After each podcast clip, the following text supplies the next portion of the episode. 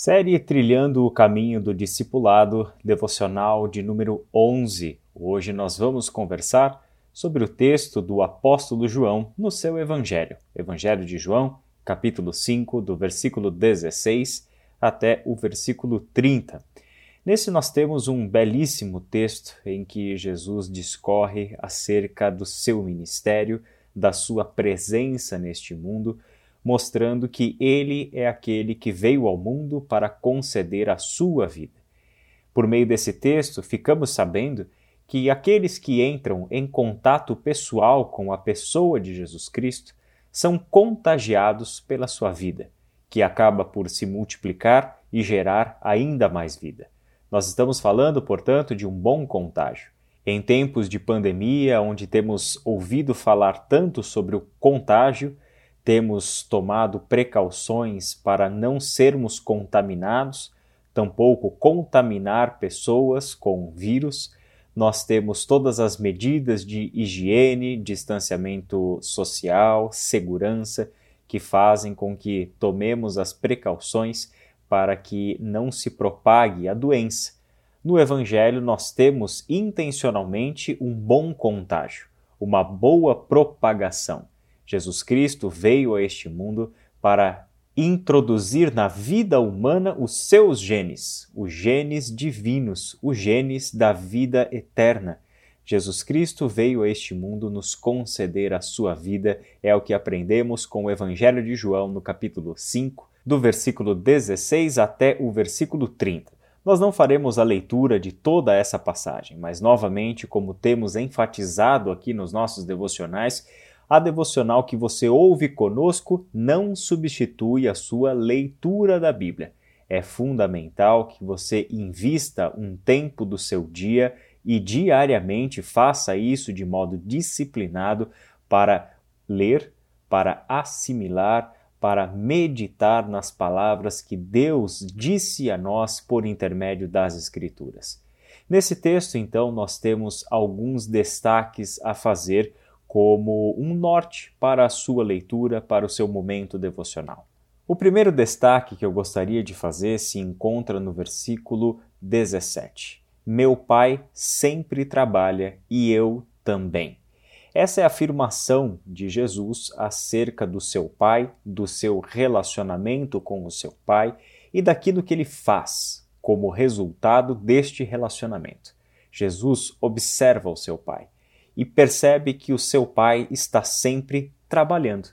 O seu pai não descansa, e é claro que Jesus está se referindo à sua grande obra de salvação o seu pai está o tempo todo na história trabalhando, mexendo as coisas, concretizando o seu plano, chamando pessoas, enviando outros, unindo caminhos de pessoas, formando comunidades e tudo o que ele faz ao longo de toda essa longa história que nós encontramos na Bíblia visa a nossa salvação, visa conceder-nos a sua vida nos tornar conscientes de que isto que nós seres humanos chamamos de vida é muito aquém do seu plano eterno de salvação e redenção para toda a humanidade. Nós temos aqui então Deus trazendo à história a verdadeira vida, vida que somente nele pode ser encontrada e vida que somente nele pode ser vivida, e ele fez isso por meio de Jesus Cristo. Assim, Jesus identifica Deus como o seu Pai e observa essa sua característica marcante. Ele é alguém que está em atividade, é alguém que está trabalhando. No versículo 19, Jesus respondeu: Eu lhes digo a verdade. O filho não pode fazer coisa alguma por sua própria conta. Ele faz apenas o que vê o pai fazer. Aquilo que o pai faz, o filho também faz. Nesse texto, nós temos uma outra afirmação importante sobre a pessoa de Jesus e que nos toca diretamente como discípulos e aprendizes do nosso Mestre. Esta identificação de Jesus com o Pai consiste em alguém que aprende a agir por intermédio da imitação. Deus nos chama para observar as suas ações, o seu caráter, seus atributos e imitarmos aquilo que nós vemos nele Dessa forma, Jesus se torna referencial para nós. Jesus nunca foi, nem para os discípulos do seu tempo e nem para nós, discípulos de um tempo tão distante do seu ministério, nunca foi um mestre de meras palavras, alguém que apontava o caminho e simplesmente seguimos por causa que ele disse alguma coisa.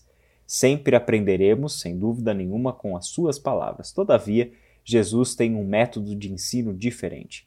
Ele mostra o que deve ser feito. Nas suas ações, nas suas conversas, na maneira como ele se relacionava com seu pai, estamos o tempo todo encontrando a forma correta de agir.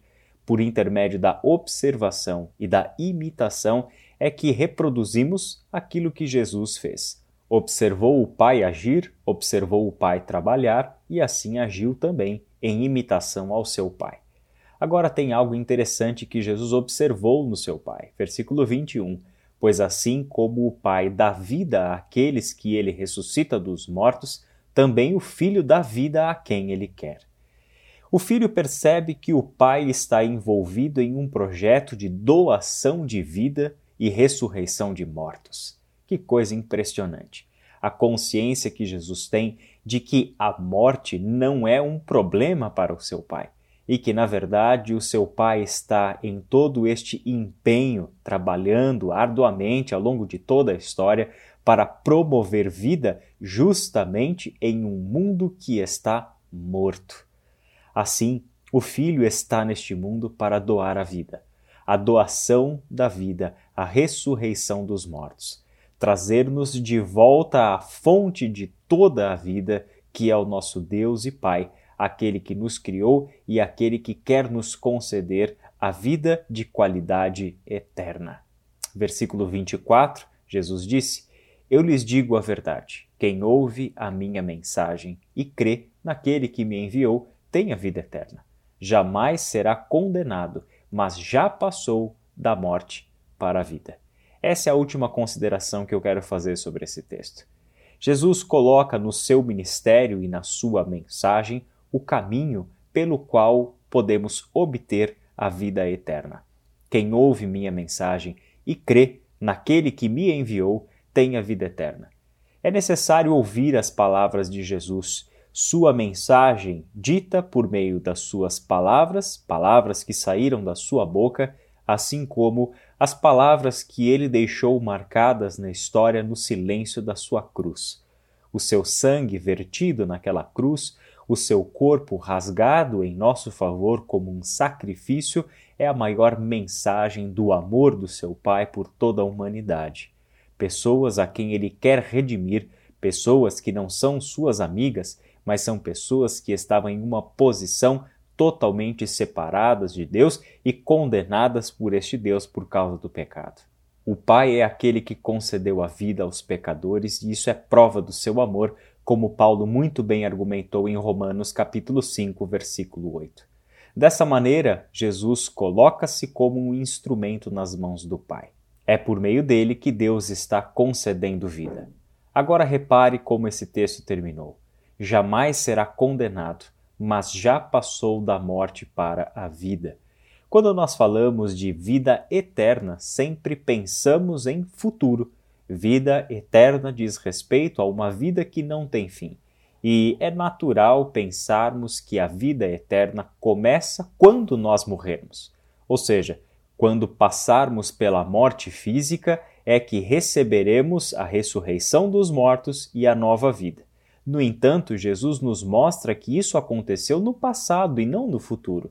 Isso acontece quando nós cremos. E a partir do momento que ouvimos a mensagem de Jesus, cremos naquele que o enviou a este mundo, é que nós recebemos a vida eterna. E já passar da morte para a vida não é algo que vai acontecer no futuro, embora aguardemos sim a ressurreição dos mortos.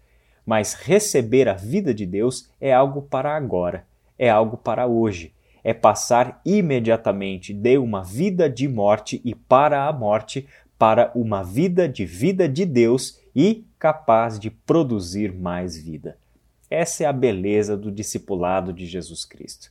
Não só recebemos a vida de Deus, mas também nos tornamos canais para esta vida, vida que quer alcançar outras pessoas por nosso intermédio. Vamos orar? Pai de amor, nós te damos graças por esta vida que o Senhor nos concedeu por meio do seu Filho.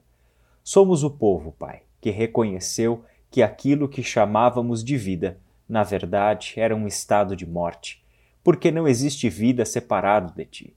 Porque não existe vida se formos os teus inimigos. Não existe vida se estivermos condenados aos teus olhos por causa do nosso pecado.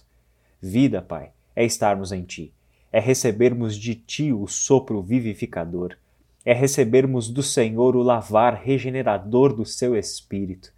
Viver, Pai, é ter comunhão contigo, e a vida eterna é essa: te conhecer, obedecer os teus mandamentos, desfrutar da tua amizade, receber a alegria que somente o Senhor é capaz de conceder e nos dá livremente por intermédio do sacrifício do seu Filho é tão simples, Pai, basta crermos, e isso é algo que nós reconhecemos. Temos dificuldades nessa área. Muitas pessoas que nos ouvem agora encontram verdadeiras crises de fé na sua vida, tanto no seu passado como no seu presente. Por isso, Senhor, fortalece o teu povo na fé. Firma-os na verdade, firma-os na convicção do sacrifício de Jesus Cristo, para que vivamos a plenitude de vida que o Senhor quer que vivamos. É em nome de Jesus que nós oramos. Amém.